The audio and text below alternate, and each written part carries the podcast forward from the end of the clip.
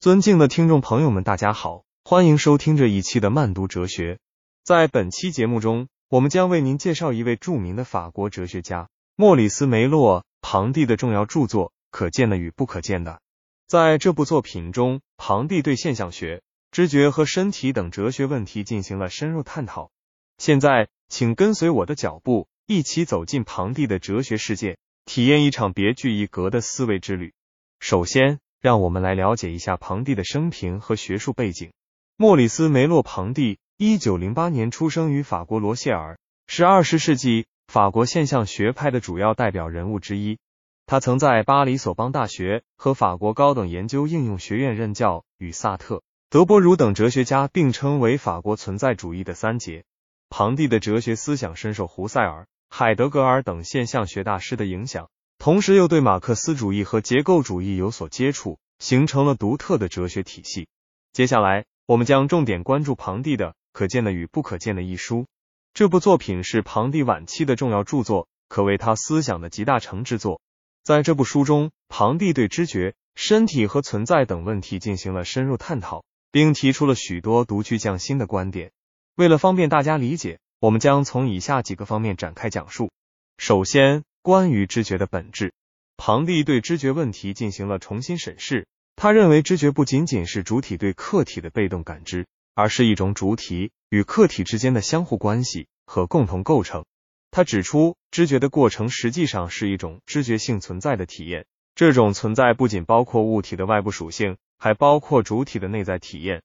通过这种观点，庞蒂试图建立一种超越传统的知觉理论。以凸显知觉在认识过程中的重要地位。其次，关于身体的意义，庞蒂强调身体在认识过程中的关键作用。他认为，身体不仅仅是生物学意义上的肉体载体，更是一个具有意义的存在。它连接着主体与世界之间的关系。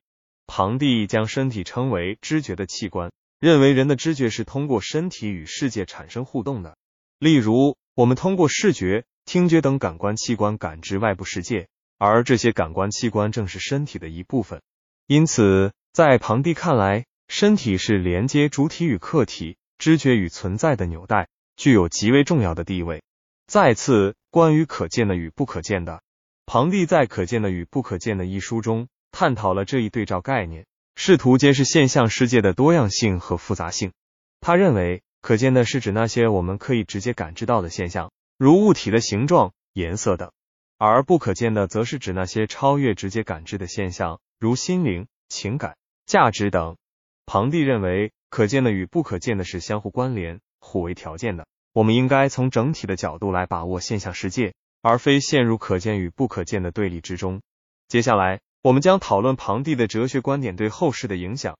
庞蒂的现象学思想在二十世纪法国哲学界产生了广泛的影响，尤其对存在主义。结构主义等流派产生了深刻的启示。此外，庞蒂的哲学观点还对心理学、认知科学等领域产生了重要的借鉴意义，为我们理解人类心灵、认知和行为提供了独特的视角。然而，在现代性的眼光下，庞蒂的可见的与不可见的也存在一定的局限性。首先，虽然庞蒂试图超越传统的知觉理论，强调知觉与存在之间的关联。但他的观点在某种程度上过于强调主观性，忽略了客观现实的独立性。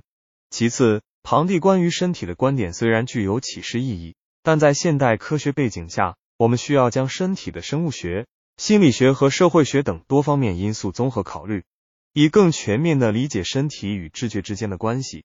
最后，关于可见的与不可见的概念，我们应当承认，庞蒂的探讨为我们理解现象世界提供了独特的视角。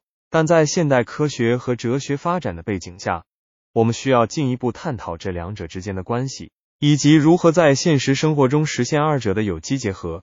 尽管如此，庞蒂的可见的与不可见的在哲学史上具有重要地位，为我们提供了理解人与世界关系的新视角。